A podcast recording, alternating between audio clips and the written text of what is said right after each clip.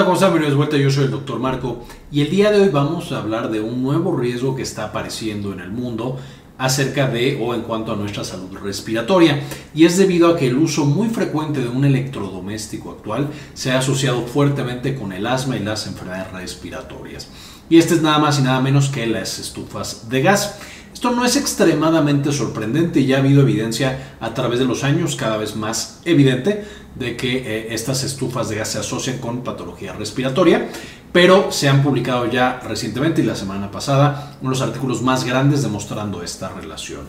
Ahora, hace muchos años recordarán que las personas cocinaban con humo de leña o más bien estufas de leña, estufas de carbón y ahí era muy muy evidente y está completamente comprobado que la asociación del uso de este tipo de estufas se asociaba con enfermedad pulmonar obstructiva crónica.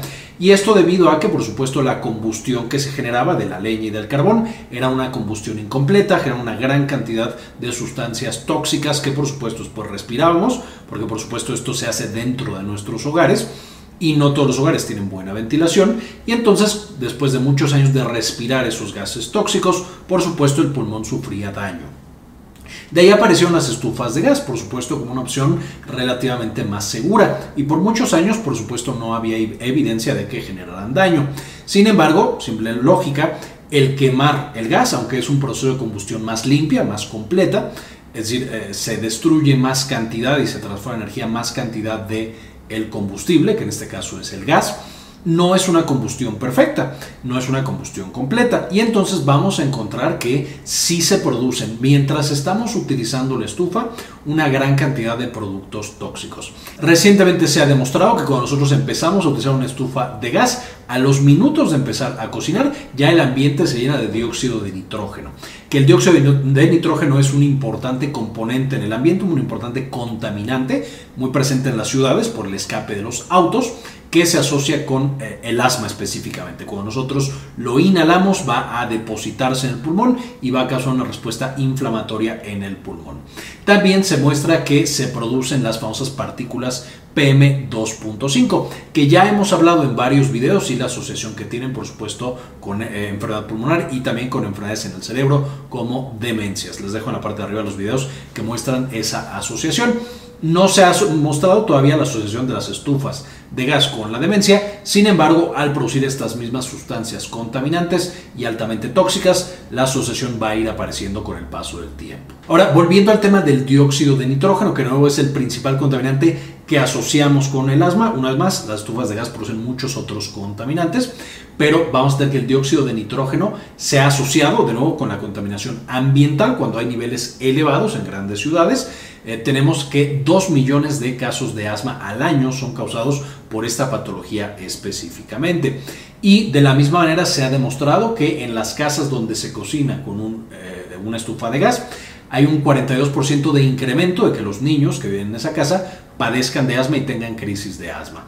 De nuevo, porque el ambiente está más contaminado que una casa en la que no hay este tipo de estufas de gas. Ahora, uno pensaría entonces que, ok, voy a usar mi estufa de gas mientras yo mantenga muy bien ventilado, el riesgo disminuye y aunque esto es verdad, un estudio de Stanford, también recientemente publicado, ha mostrado que incluso estufas nuevas que están funcionando perfectamente bien van a filtrar o van a tener filtraciones de metano hacia el ambiente.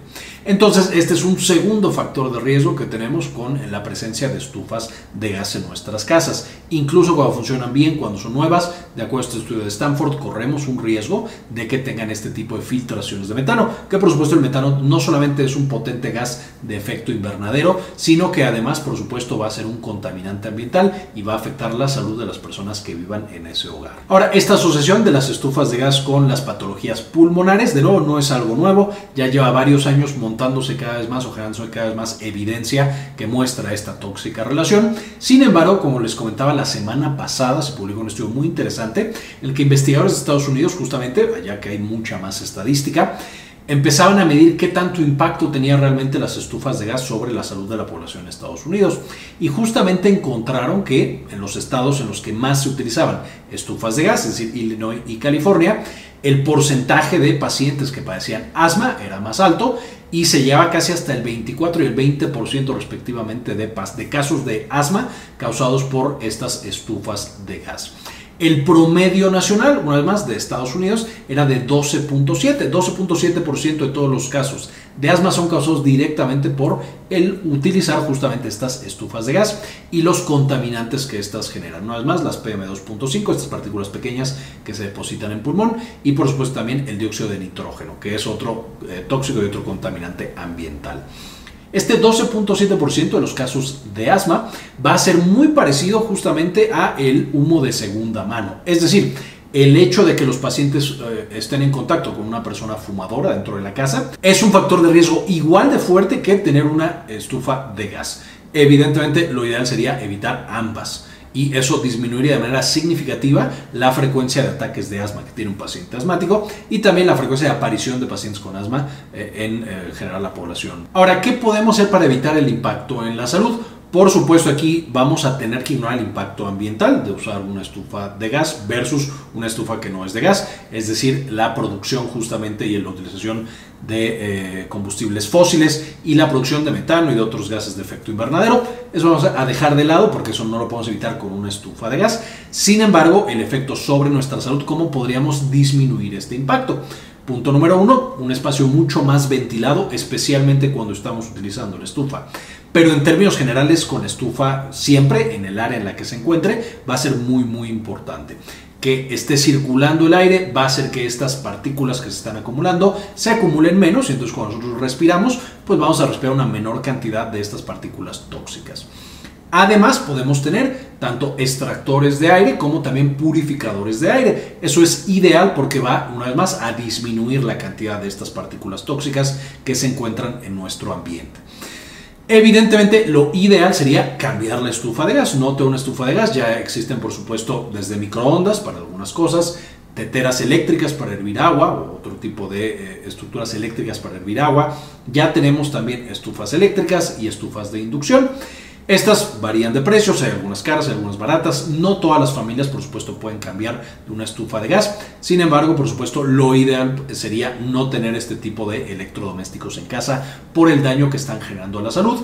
Y si cambiamos por estas opciones eléctricas, por supuesto, tenemos también la ventaja de que eh, estamos ayudando al medio ambiente, no solamente a nuestra salud. Y finalmente, las visitas con nuestro médico, justamente para revisar nuestra salud pulmonar, detectar casos de asma de manera temprana, en la detección es lo más importante. Y en la parte de arriba justamente les eh, eh, platico más del asma para que lo puedan consultar.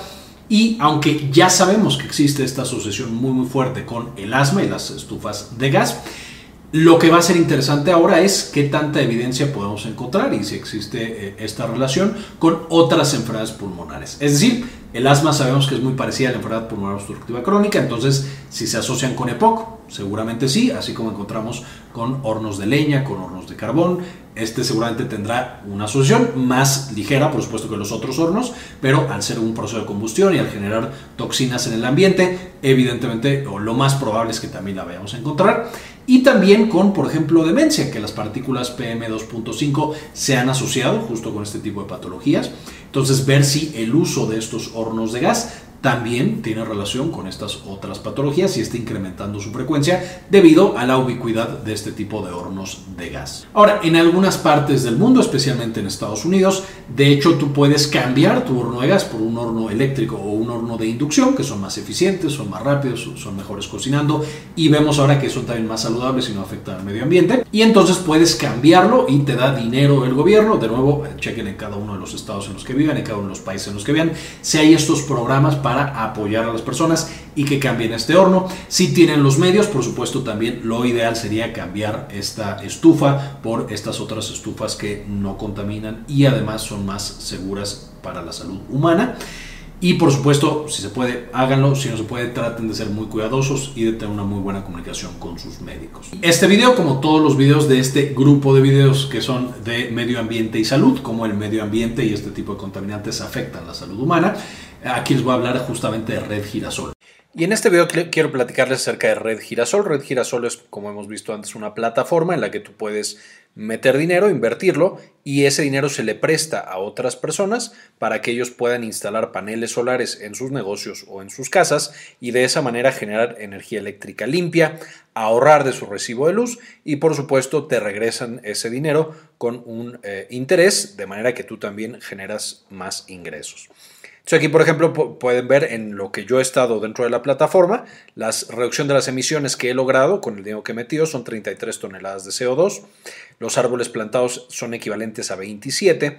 La potencia instalada, por ejemplo, son 2 kilowatts y los paneles que he ayudado a instalar son 5 en diferentes negocios y en diferentes casas. Entonces, si ustedes se meten y deciden invertir algo de dinero utilizando el código Synapsis, les van a dar un extra del 2% de dinero para que puedan meter y utilizar en los diferentes proyectos y ayudarle a diferentes personas e instituciones a tener eh, paneles solares en sus negocios o en sus casas. Con esto ahora sí terminamos y como siempre, ayúdenos a cambiar el mundo, compartan la información.